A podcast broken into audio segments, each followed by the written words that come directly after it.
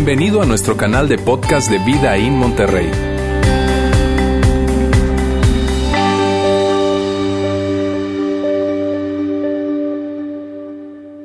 Hola, buenos días, ¿cómo están? Excelente, qué bueno saludarles. Hoy estamos terminando nuestra serie Ven a ver, de hecho quiero anticiparles algo.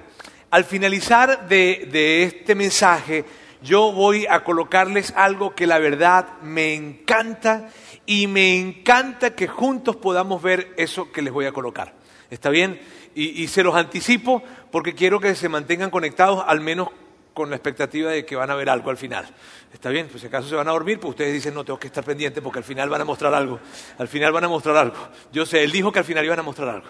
Entonces, bueno, entonces estén atentos con eso. Mira bien, si, si, si es la primera vez que tú estás con nosotros el día de hoy, si hoy nos visitas por, por primera vez, pues estás llegando al final de una serie, estás, estás, llegando al final de la película, por decirlo de alguna manera, pero permíteme eh, explicarte de qué se trata lo que hemos hablado el día, el día de hoy no, y, y lo que hemos hablado a través de ya tres semanas. Y lo que hemos hablado es lo siguiente, en esta serie hemos hablado de que la razón principal por la cual nosotros hemos crecido de la forma en como lo hemos crecido en, en, tan solo tres años y medio, y la razón principal por la cual la mayoría de personas que están en este lugar están en este lugar, no es porque hay una excelente música, no es porque hay un increíble ambiente, no es porque hay un ambiente de niños espectacular, no es porque los voluntarios les reciben con una sonrisa muy buena, aunque todo eso es cierto, ¿verdad? No es por el mensaje que vienes a escuchar acá, sino la razón principal, y esto es lo que hemos hablado, que la razón principal por la cual la gran mayoría de las personas están en este lugar es porque alguien los invitó. Y esa es la razón principal, que alguien los invitó. Y lo que hemos, lo que hemos, después puede ser que se engancharon con algo, se engancharon con la música, se engancharon con el mensaje, se engancharon con los ambientes de niños, en fin, pero que la razón principal por la que alguien llegó fue porque alguien los invitó. Y eso es lo que hemos hablado. Y también lo que hemos dicho es lo siguiente, hemos dicho que que esto no es algo que nosotros hayamos eh, inventado o creado. La verdad es que siempre ha sido así. Desde un inicio fue así. Y cuando decimos que desde un inicio fue así, nos referimos a, esto. Desde un inicio de la fe cristiana, desde un inicio del cristianismo, esto empezó así. Fíjate, los primeros seguidores de Jesús llegaron a ser seguidores de Jesús, los primeros, llegaron a ser seguidores de Jesús porque alguien los invitó. De hecho, a través de la serie vimos algo curioso y era que varias personas, varios discípulos, Felipe, Andrés, varias personas, la mujer samaritana y el mismo Jesús inclusive, usan una frase para invitar a otras personas y era justamente esa, ven a ver. Y por eso esta serie se llama Ven a ver. Claro que hay más frases para invitar, está bien, pero esta frase lo veíamos que la usaban de manera frecuente y ellos la usaron, la usaron, ven a ver. Y ven a ver es una invitación a experimentar a Jesús. Ese era el contexto en el que ellos lo hacían. Ven a ver era una invitación que hacían para experimentar a Jesús porque ellos habían pasado tiempo con Jesús, hablando con Jesús, escuchando a Jesús, viajando con Él, viendo cómo Él interactuaba con otras personas y la manera en cómo se relacionaba con otros y les impactaba. Ellos habían tenido una experiencia con Jesús que decían, wow. O sea, a, partir de esa experiencia que tenían con él, se, se impactaban tanto que lo que hacían era, era, era, salir y correr, hablar con un amigo, con un vecino, con un familiar para decirle, oye, ¿me sabes qué? Conocí a Jesús. Conocí a Jesús y tú tienes que conocer a Jesús. O sea, mira, mira, mira, fue tan increíble lo que vi con él. De hecho, algunos decían, eh, creo que es el Cristo, creo que es el Mesías. Otros decían, es el Mesías. Pero el punto era que la experiencia que tenían con él los llevaba a hablar con otras personas para que por favor vinieran a ver y para que experimentaran lo que ellos habían experimentado, porque lo que ellos descubrieron es lo que muchos de nosotros, o muchos de los que estamos acá hemos descubierto, que Jesús no puede ser explicado. Jesús necesita ser experimentado. ¿Sabes? Porque fíjense bien, ¿cómo puedes explicar, mira, cómo puedes explicar el hecho de atravesar los momentos más difíciles de tu vida, pero atravesarlos con dignidad, sabiendo que Jesús está a tu lado? ¿Cómo puedes explicar eso? ¿Cómo puedes explicar la, la, fuerza que tienes para enfrentar grandes retos en tu vida que probablemente gente se ha acercado a, tu lado para decirte, oye, yo no sé cómo tú pudiste pasar eso. Yo no sé cómo lograste atravesar por eso, no lo sé. Y, y se sorprenden, pero tú sí sabes. Tú sabes porque, porque tú sabes que tú has podido pasarlo porque tuviste a Jesús a tu lado. Y probablemente alguien está aquí diciendo, pero, pero ¿cómo? Es que no te lo puedo explicar. Sí, necesita ser experimentado. Jesús necesita ser experimentado. Dime, ¿cómo, cómo, cómo poder explicar el perdón de Dios? ¿Cómo puedes explicar lo que se siente ser perdonado por Dios? Y puede que alguien que te conoce y que conoce todo lo que tú has hecho se te acerque y te dice, ay, sí, ahora estás yendo a la iglesia, ¿no? Muy santico, ¿no? Y tú y yo sí sé lo que tú has hecho. Este, pero, pero ¿cómo tú le puedes explicar? O sea, sabes, sí, yo voy a la iglesia y, y, no es que venga a la iglesia con la cara lavada, con la cara sucia, como sea, pero yo vengo porque, porque es que yo sé que Dios me perdonó. ¿Cómo puedes explicar eso? ¿Cómo puedes explicar de dónde viene la fortaleza interna para entregarle perdón a aquellas personas que te han causado tanto daño? ¿Cómo puedes explicar eso? ¿Cómo explicar que tuviste un proceso en el que sentiste el perdón de Dios en tu vida y te diste cuenta que, perdonar a otros era experimentar libertad? Pero, pero ¿cómo, lo puedes, ¿cómo lo puedes explicar? No puedes explicarlo, tienes que experimentarlo. Y de eso se ha tratado esa serie. Esta serie, perdón, se ha tratado del hecho de que cuando tú invitas a otras personas a venir a ver, los estás invitando a la iglesia para que puedan venir a experimentar y que comiencen de alguna manera una jornada de fe en donde están empezando a experimentar a Jesús. Y esto es increíble. Y por eso hemos hablado tanto de invitar, invitar, invitar a venir a ver. Y, sabes, si es la primera vez que tú estás con nosotros, hoy vamos a continuar la serie, pero si es la primera vez que tú estás con nosotros y tú no eres un creyente, o sea, no te consideras tú, no te consideras un seguidor de Jesús, ¿ok? Independientemente si eres cristiano, si eres católico, lo que sea, o sea, si tú no te consideras un seguidor de Jesús, es importante que sepas esto. Hoy vamos a hablar y hoy vas a saber, hoy tú vas a saber cuál es el rol de los que somos seguidores de Jesús en el hecho de que alguien pueda experimentarle a Él. ¿Qué papel jugamos? Y, y al escuchar esto, probablemente tú vas a entender por qué la persona que te invitó te insistió tanto. Te dijo y hasta te engañó y te mintió. Y te dijo, vamos un momentico para la carretera. Ay, ya va que voy a pararme aquí. ¿Cómo que, cómo que te vas a parar? Un momentico, un momentico nada más. Vente, vente conmigo, acompáñame. ¿Sabes? Hoy lo vas a ver y lo vas a entender. Y los que son, y los que son, y mira, siempre tomamos nosotros al año, en el año buscamos una serie o buscamos algún momento para hablar acerca de cosas como estas, porque es lo que todos estamos haciendo como iglesia. Y por eso me gusta esta serie. Ahora, los que sí son seguidores de Jesús, hoy yo les voy a hablar algo que definitivamente ustedes ya conocen, ya conocen, pero que necesitamos aumentar nuestros niveles de conciencia con respecto a esto. ¿Está bien? Así que hoy yo quiero comenzar haciéndoles una pregunta. Y la pregunta es la siguiente.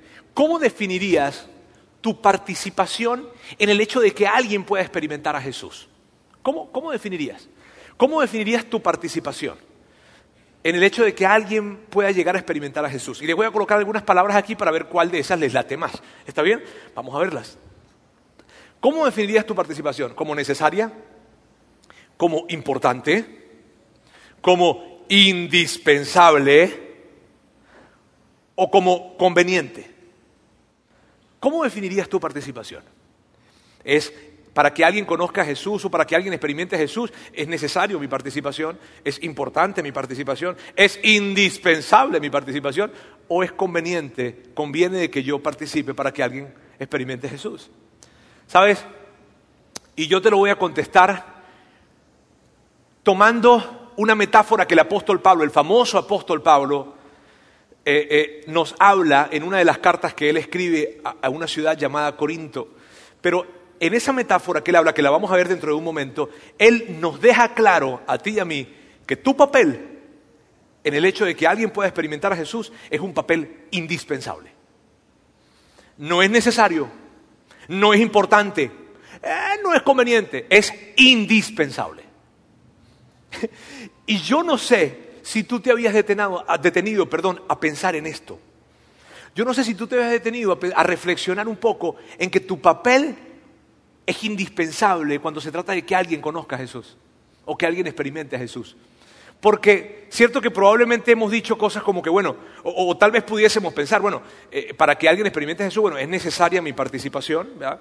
Eh, es importante, es importante mi participación, claro, o, conviene, conviene que yo participe para que alguien conozca a Jesús o experimente a Jesús.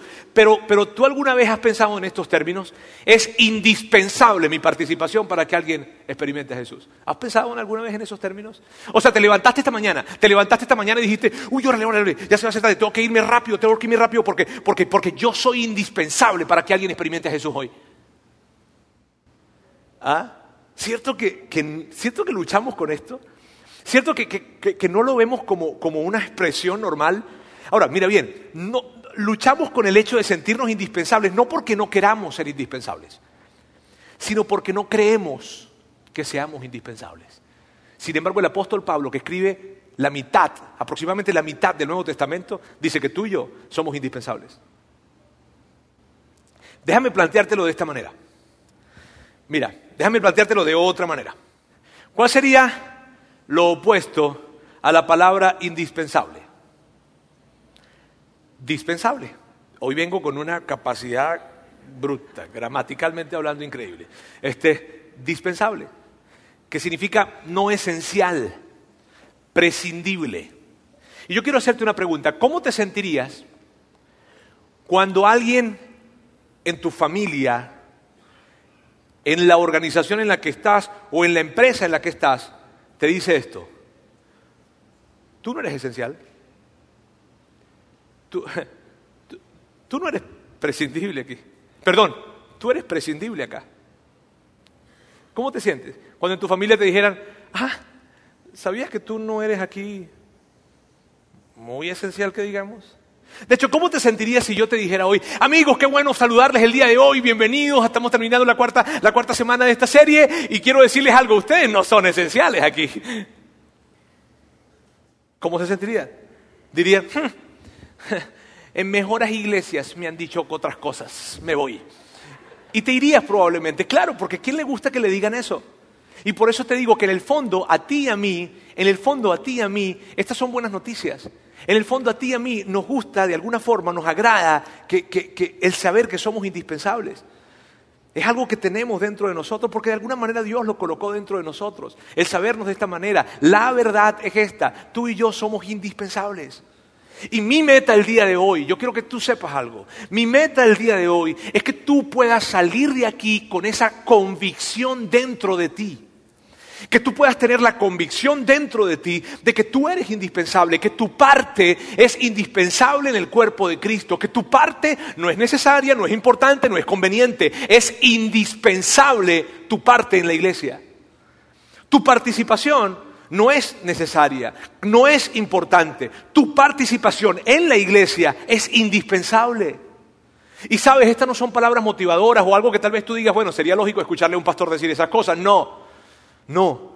Estoy diciéndote esto no porque te quiero motivar, no, no quiero que, nos vayamos a equivocar. Te estoy diciendo esto porque es verdad. Y al ser verdad, necesito decirlo. ¿Sabes?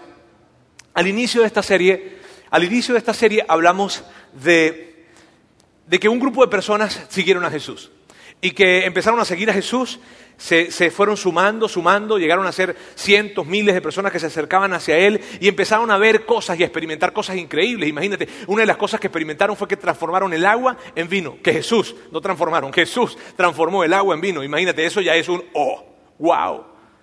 ¿Cuántas personas no le seguirían por eso aquí, no? Ahora, bien, bien. Ahora, sí, sí, por favor. Sin codazos ni nada de eso, ¿está bien?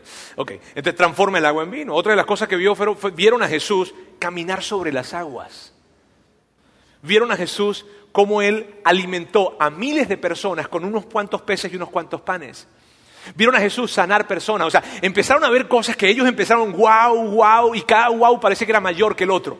Y quedaban impresionados con lo que estaban viendo, ¿sabes? Y por eso más personas siguieron y más personas se sumaron. Oh, oh, oh, en fin, de hecho, personas dejaron sus trabajos, dejaron sus profesiones, dejaron sus lugares, dejaron sus familias para seguir cuando vieron esto. O sea, fue increíble lo que estaban experimentando. Ahora, de repente un día, esa misma gente que, dejó todo y que estaba siguiéndole a él, de repente llega y, se da cuenta que, que, Jesús lo, lo, aprisionan, lo meten preso y, le empiezan a dar latigazos y lo colocan luego en una cruz y muere. Y tú, imagínate cuál sería la sensación de las personas que dejaron todo, dejaron profesión, dejaron lugar, dejaron pan y de repente Jesús se murió. Y lo dejaron todo por él. Y, le estaban creyendo a él, de hecho, estaban dando su vida por él de alguna manera, me refiero, le estaban siguiendo. Y de repente ven que murió, que murió, murió. Es que ponte a pensar un poco en eso. De repente, algunos días después, alguien se acerca y les dice, Eva, ¿qué? Regresó. ¿Cómo? ¿Cómo? Regresó. ¿Cómo que regresó? Regresó, pero si yo lo vi morir, pero regresó. Él dijo que iba a regresar. ¿Te acuerdas que él dijo que él iba a regresar? Pues hizo lo que dijo que iba a hacer. Sí, sí, pero es que yo, yo, no creí que lo dijera. ¿En serio? O sea, yo no creí que fuera literal esto de regresar. Yo probablemente pensé que le estaba hablando de una hipérbole, una metáfora, pero, pero que iba a regresar, a morir y. Sí, sí, sí, sí, sí, sí, sí, sí, regresó. Y entonces la gente empieza a escuchar, y no tan solo la gente empieza a escuchar que regresó, la gente lo empezó a ver. Y está registrado que cientos de personas lo vieron.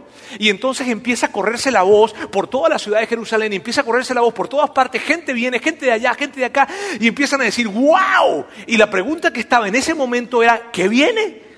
¿Y ahora qué, va a pasar? O sea, ¿qué es, lo, ¿qué es, lo, siguiente que viene? Porque imagínate, había, había caminado sobre las aguas, había sanado gente, había resucitado personas, cometió inclusive, yo no sé si fue el error o no sé, de sanar una suegra. O sea, fue increíble lo que hizo Jesús. En fin, y la gente dice, o sea, ya, después de eso, ¿qué, ¿qué, vas a hacer Jesús? ¿Sabes? Jesús muere, resucita y toda la gente está con la onda. ¿Qué va a pasar? ¿Qué va a hacer? O sea, imagínate, hizo todo esto, ¿qué es lo que viene? O sea, es como que la expectativa crece, ¿cierto? La expectativa creció y ahora ¿qué es lo que viene? ¿Y sabes qué fue lo que pasó? Que Jesús se fue. ¿Cómo? Sí se fue. Y, tú te imaginas la gente en ese momento, pero ¿cómo que te vas a ir? No, no, pero si esto hasta ahora está comenzando. Pero, pero ¿cómo te vas a ir? No, no, no, no, no te vayas. Sí, sí, sí, sí, sí, sí, sí, me voy. No, no, no, pero no te vayas. Pero Jesús, si tú eres Jesús, si estamos reunidos por ti, si, esto todo lo que estamos haciendo se debe a ti, ¿cómo que te vas a ir? Sí, sí, me voy, pero no, Jesús, si tú eres un niño, tienes 33 años, chico, no te vayas. O sea, ¿cómo te vas a ir? Sí, sí, me voy, me voy, me voy. Pero ¿por qué te vas a ir? Porque tengo un plan mejor. ¿Mejor? O sea, tienes un plan mejor que lo que, que, que tú te quedes. Ok, ya va, déjame entenderlo bien. ¿Tienes un plan mejor a que tú estés aquí con nosotros? Sí, ¿Y cuál es ese plan? Tú. Pero no tú o tú o tú. Tú y tú y tú y tú y tú y tú. No un tú individual, sino un tú colectivo. Y, y, ellos están escuchando esto. De hecho, Lucas, quien es uno de los biógrafos de Jesús, escribe acerca de esto. Y él escribe exactamente lo que Jesús dijo. De, lo que dijo Jesús, Lucas lo escribió en un libro que se llama Los Hechos. Y vamos a verlo, qué es lo que escribe Lucas. Dice, pero cuando venga el Espíritu Santo sobre ustedes, recibirán poder y serán mis testigos, tanto en Jerusalén como en toda Judea y Samaria y hasta los confines de la tierra. O sea, imagínate esto. Jesús se pudo reemplazar en Pedro, en Andrés, en Felipe, en cualquiera. Pero Jesús no se reemplazó en ninguno de ellos. Jesús dijo, saben, me voy a ir y me voy a reemplazar a mí mismo. Y la forma en cómo me voy a reemplazar es en ustedes. Pero no en ustedes individualmente, sino en ustedes colectivamente. En tú, en ti, o en ti, en ti, en ti, en ti y en ti. Y eso es lo que está diciendo Jesús. Imagínate la tensión. Ahora, ¿sabes lo que hizo Jesús después de que dijo esto? Después de que él dijo eso, inmediatamente se fue. Inmediatamente se fue. Y tú puedes imaginarte la escena, ¡Ah, Jesús, quédate un momentico chiquitico que me faltó. O sea, que no entiendo, danos un poquitico más de claridad. No, se fue, se fue, se fue, se fue. Y probablemente alguien de, las personas que estaban allí, alguien que estaba cerca de, de, este cuadro o que estaban viendo todo eso, probablemente dijo, uff, mira, las posibilidades para que esto funcione son muy bajas. Esto está complicado. O sea, para que esto funcione.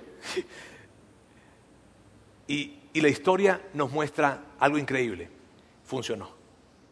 La historia nos demuestra que funcionó. Mira, en el año 100 después de Cristo, solo en el año 100 después de Cristo, había más o menos registradas 101 millones de personas en la población mundial. Es el aproximado que hay. Y en ese tiempo hay un aproximado de un millón de personas siendo seguidores de Jesús. O sea, en menos de 100 años de Jesús haber estado acá, el 0.6% de la población ya eran seguidores de Jesús. ¿Y qué ha pasado hoy en día?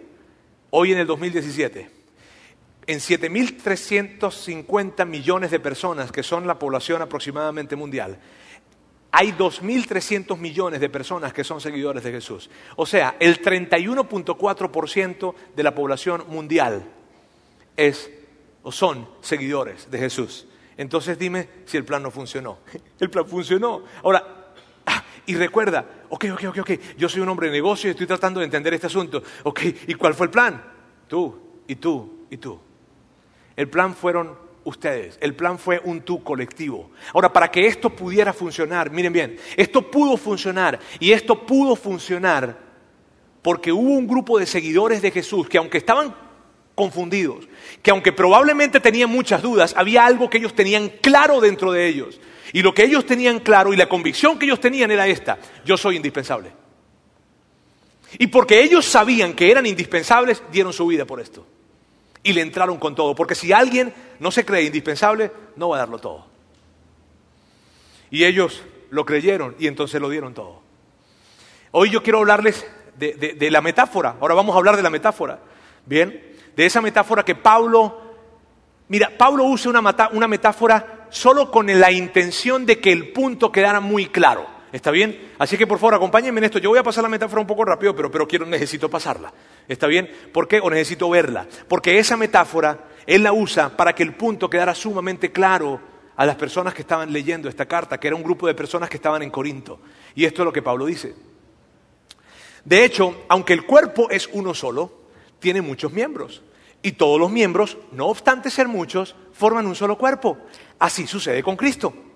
Ahora imagínate Pablo escribiendo y la gente está leyendo este asunto. Y para ellos era lógico. Sí, claro, o sea, en el cuerpo son muchos, muchos miembros, ¿no? O sea, está el pie, la pierna, la mano, los dedos, la oreja, sí, sí, sí. Y aunque son muchos, ¿verdad? Pie, oreja, brazos, en fin, oído, eh, ojos, aunque son muchos, son un solo cuerpo. Sí, eso tiene sentido. Entonces Pablo les está diciendo, así es con Cristo. O sea, ¿tú estás de acuerdo conmigo y estás de acuerdo conmigo que el cuerpo tiene muchas partes? ¿Y estás de acuerdo que aunque son muchas partes, son un solo cuerpo? Eso es lo que estaba haciendo Pablo con ellos. Les estaba diciendo eso. Ok, ¿ya ¿están de acuerdo conmigo? Sí, pues así, así es Cristo, así es. Y luego continúa diciendo, y esto es lo que él dice, todos fuimos bautizados por un solo espíritu para constituir un solo cuerpo, ya seamos judíos o gentiles, que gentiles tiene que ver con toda aquella población que no es judía, esclavos o libres, y a todos se nos dio a beber de un mismo espíritu. Mira lo que, esto es lo que Pablo estaba diciendo. Pablo estaba diciendo, mira, toda la persona, todas las personas que creen en Jesús y hacen público su fe, me explico, toda persona que cree en Jesús y hace pública su fe, o sea, declara públicamente que es un seguidor de Jesús y que cree en Dios, que cree en Jesús, esa persona, ¿sabes lo que pasa? Que de una manera sobrenatural empieza a formar parte, se une al cuerpo. Un cuerpo que todo ese cuerpo, aunque em, son muchos y somos muchos, estamos unidos por un mismo espíritu, el Espíritu Santo de Dios. Y, y, esa es la forma en la que sucede, un mismo espíritu, una misma fe. Y eso es lo que Pablo está diciendo. Y luego continúa y dice, ahora bien, el cuerpo no consta de un solo miembro, sino de muchos.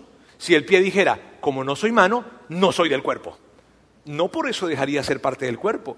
¿Cierto que él está, Pablo está atendiendo al sentido común? ¿Cierto? O sea, ¿quién va a decir así? Yo, yo como no soy mano, entonces me voy.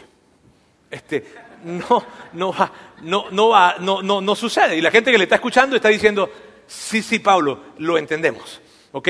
Luego Pablo continúa y dice, y si la oreja dijera, como no soy ojo, no soy del cuerpo. No, perdón, como si la oreja dijera, como no soy ojo, no soy del cuerpo. No, no por eso dejaría de ser parte del cuerpo. Sí, es como que Pablo quiere recalcar el asunto. E insiste y repite y repite, por eso yo repito mucho también. Este, y repite y repite, como que quiere recalcar el punto y la gente, sí, ya entendimos, es lógico. Y luego continúa y dice, si todo el cuerpo fuera ojo, ¿qué sería del oído? Ay, ya, Pablo, si todo el cuerpo fuera oído, ¿qué sería el olfato? En realidad, Dios colocó cada miembro del cuerpo como mejor le pareció. Y lo que Pablo estaba diciendo aquí era esto, ¿sabes que Dios diseñó cada parte del cuerpo con un propósito específico. Dios diseñó, y él está hablando del cuerpo, él dijo, Dios diseñó cada parte del cuerpo con un propósito específico, a excepción del apéndice, probablemente no sé las amígdalas, pero eso es otro tema. Este, eh, eh, el, punto, el, punto, es, ¿sabes que Dios, diseñó cada parte con una función? Y eso es lo que Pablo está diciendo. Y de hecho, las diseñó para que estén juntas.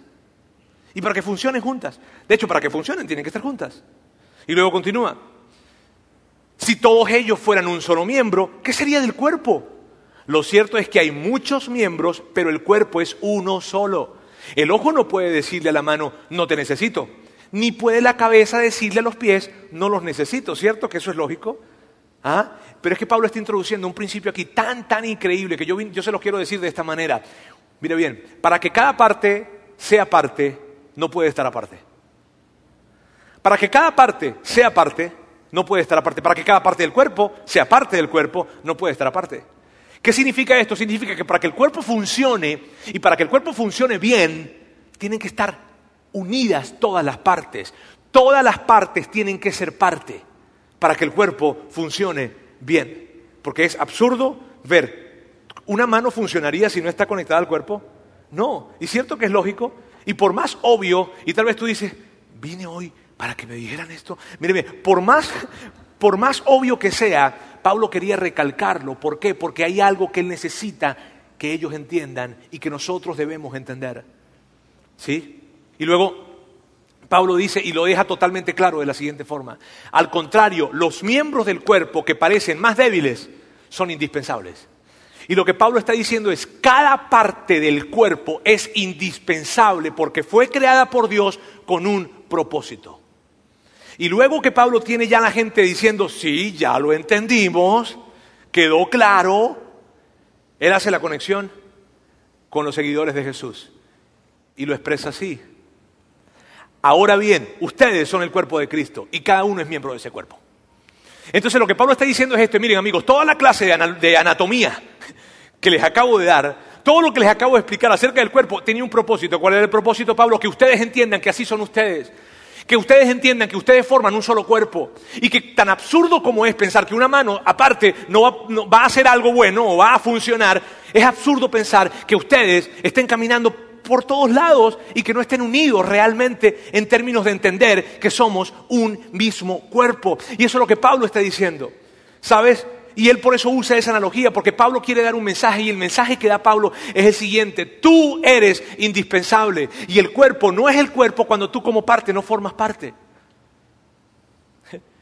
El cuerpo no es el cuerpo cuando tú como parte no formas parte. Mira, esa fue la tarea que Jesús nos dejó.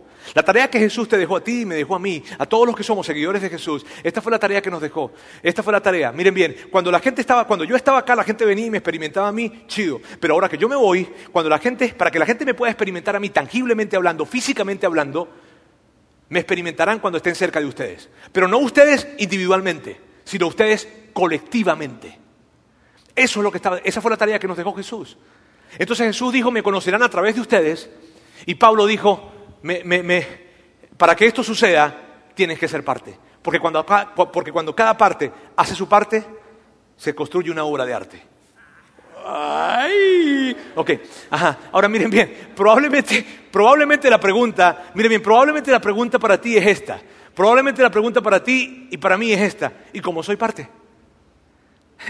¿Cómo soy parte? ¿Cómo se es parte? ¿Cómo puedo ser parte?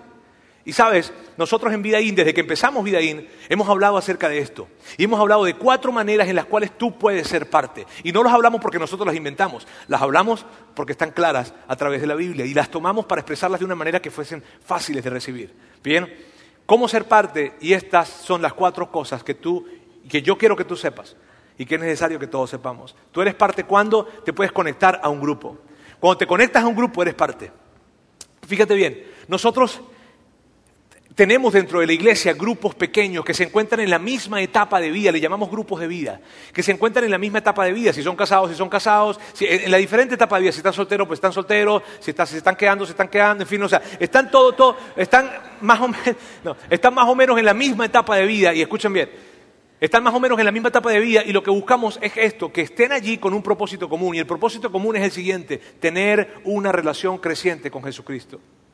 Ese es el propósito común. Y los grupos, mira bien, de hecho, algunas veces nos has escuchado decir esto. Nosotros queremos que la gente deje de estar en filas para que esté en círculos.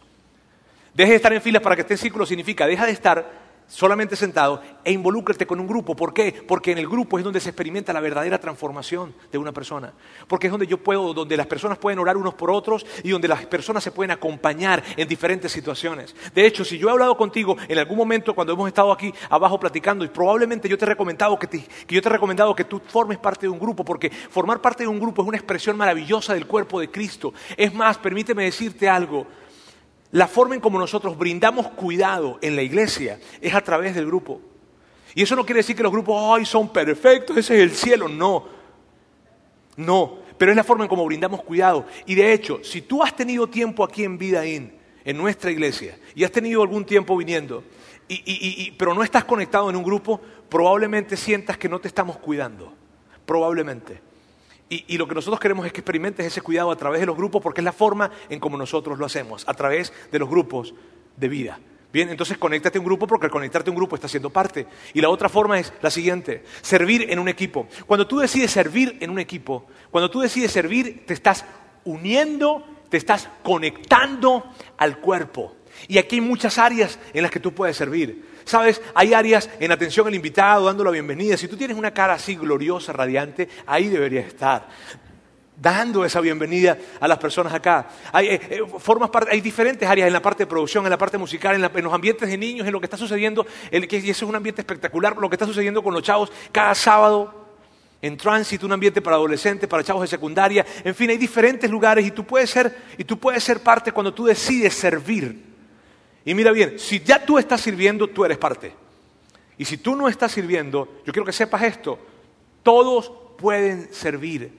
En esta iglesia no necesitas llegar a un nivel de crecimiento para servir, porque nosotros no creemos que hay que crecer para servir, creemos que sirviendo creces. Y ese es mi ánimo para ti, porque el servir es una negación del egoísmo. Y por eso lo hablamos, y por eso te animamos a servir. Otra forma en la, como tú puedes ser, la que tú puedes ser parte es dando porcentualmente.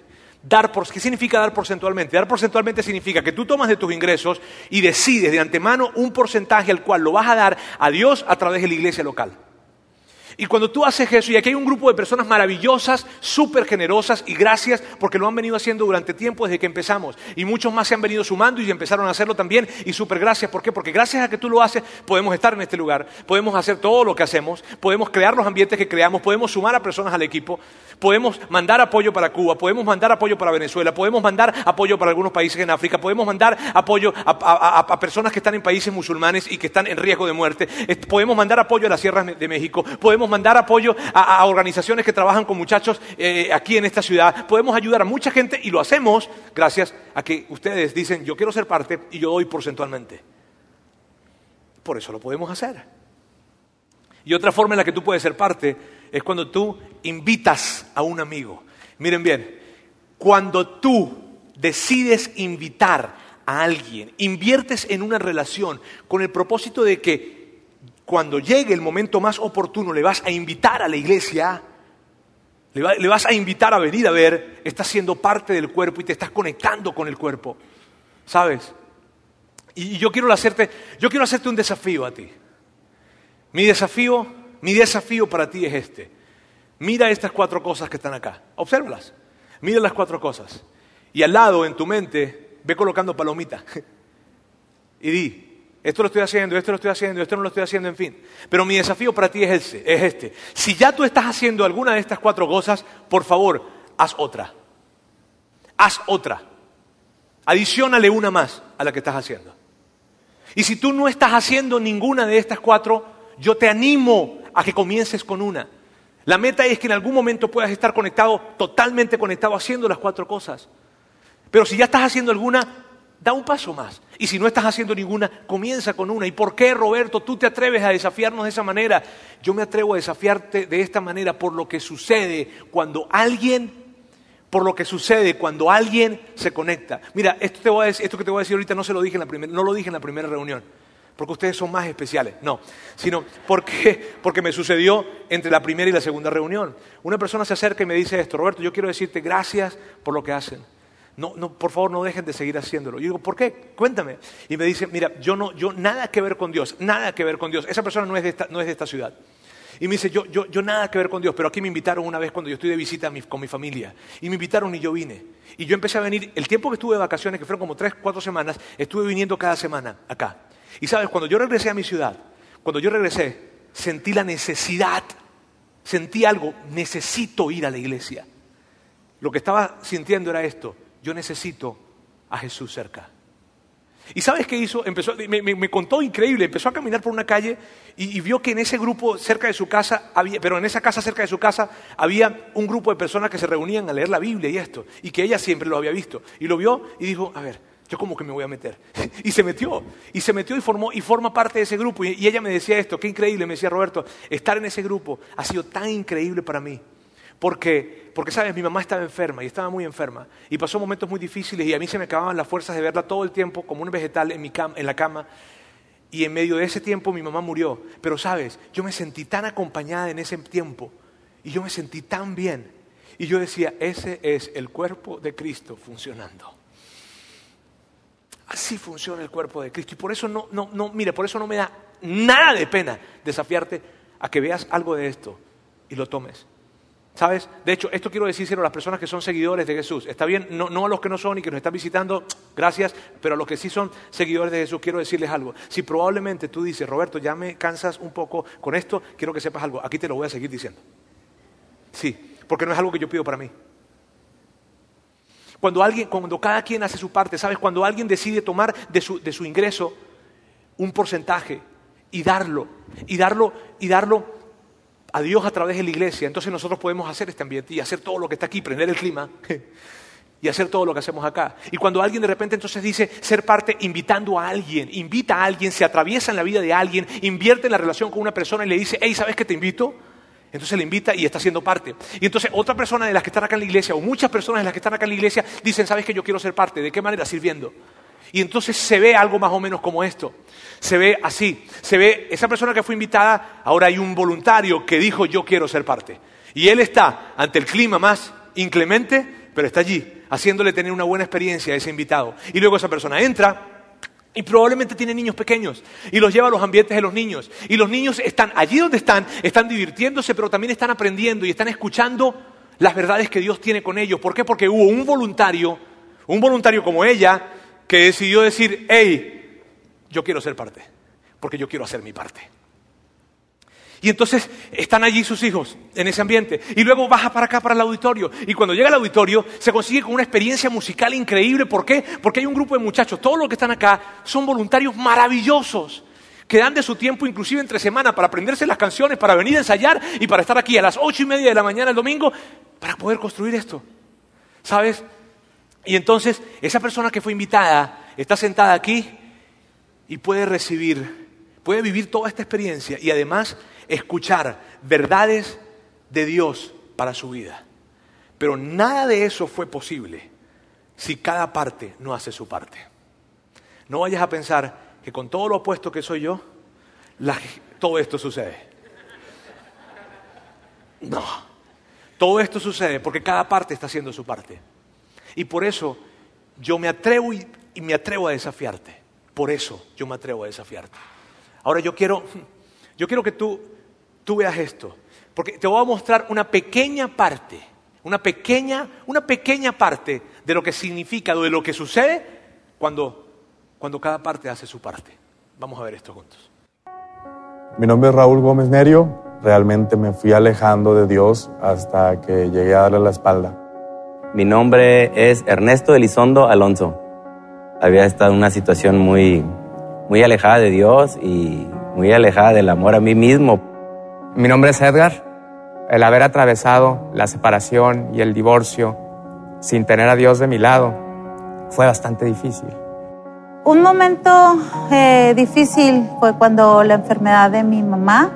Mi mamá le detectaron cáncer. Conflictos de pareja, conflictos económicos, y decidido el divorcio. A mis 23 años fallece mi mamá y realmente me desconecto de cualquier posibilidad de tener a Dios en mi vida. Cuando me casé, mi esposo venía de una fe diferente a la mía. Para mí era una cuestión muy difícil al momento de tener hijos, ver en qué fe nosotros los íbamos a criar. Cuando vine a la iglesia por primera vez, mi relación con Dios era una relación muy lejana Llegué a Vidaín exactamente el domingo de Pascua. Fue en enero del 2016. Aquí llegué porque alguien me invitó. Eh, después de dos fines nos invitan aquí a Vida y bueno, mi marido desde la primera vez que vino, wow, quedó impactado. Yo no lo podía creer.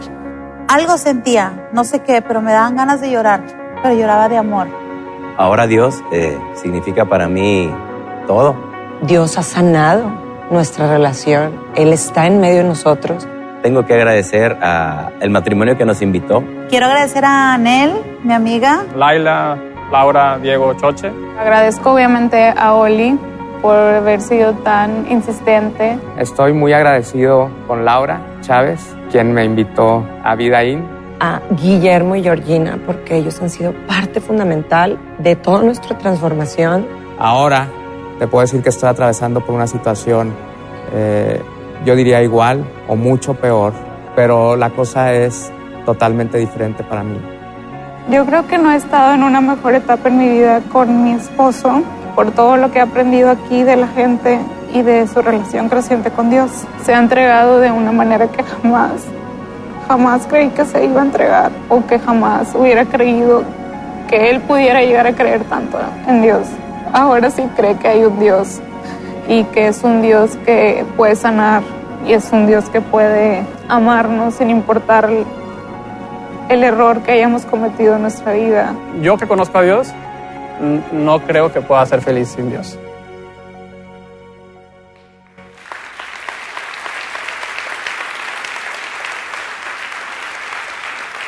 ¿Sabes? Me gusta, me gusta esta frase.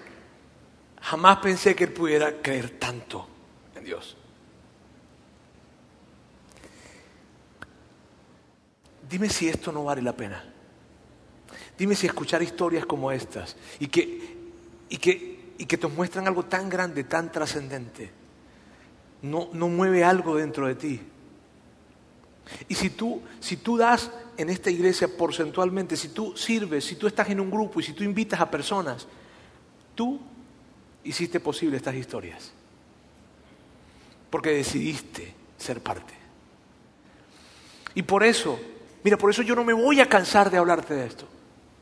Y por eso yo no me voy a cansar de desafiarte a que seas parte, a que des un paso más, porque jamás será algo que tiene que ver conmigo, sino que hay tanta gente en esta ciudad y más allá de ella que necesita llegar a confiar en Dios de una manera en la que hoy en día no lo están haciendo y que probablemente sus familiares ni sueñan de que ellos lleguen a hacerlo.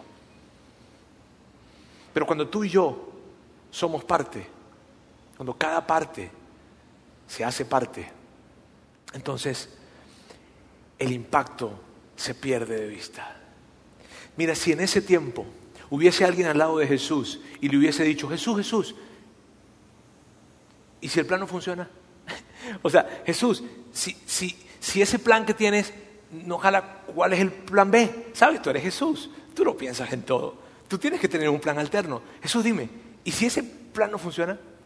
Jesús le hubiese mirado a la cara y le hubiese dicho, no tengo otro plan. Porque tú y yo somos indispensables para que más personas en esta ciudad lleguen a experimentar a Jesús y lleguen a saber que tienen un Padre Celestial que les ama. Así es que amigos, cada parte haga su parte. Señor, quiero darte gracias en este día. Quiero darte tantas gracias porque, porque es tan maravilloso. Mira, nadie de los que estamos acá, Dios, yo, nadie de los que estamos acá, podemos escuchar, o, como resultado de lo que hacemos, podemos escuchar este tipo de historias. Podemos escuchar este tipo de historias cuando los que estamos acá nos unimos como un cuerpo y empezamos a funcionar como un cuerpo. Y entonces vemos personas que probablemente jamás se iban a conectar con Dios, viviendo retos, viviendo desafíos, pero a causa de que están, de que lograron venir a ver, se conectaron contigo y te están experimentando de una manera como nunca antes lo habían hecho. Y aunque hay retos y desafíos en su vida, ellos saben y tienen una gran convicción de que tú estás a su lado. Gracias Dios. Ayúdanos cada vez más a crecer en esta conciencia. Somos indispensables y no para llenarnos de orgullo, sino para llenarnos de responsabilidad. Para eso. Ayúdanos Dios para entender y para crecer en la convicción de que nuestro papel es indispensable para que otros te conozcan a ti. Te amamos Dios. Queremos ser una iglesia en la que todos entendemos que nuestro papel es indispensable. Te amamos en el nombre de Jesús. Amén.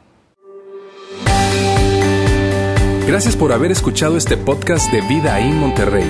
Si deseas escuchar estos mensajes en vivo, te invitamos a que nos acompañes todos los domingos a nuestro auditorio. Para más información sobre nuestra ubicación y horarios, entra a vidainmty.org o síguenos en nuestras redes sociales como Facebook, Twitter e Instagram. Nos vemos la próxima semana.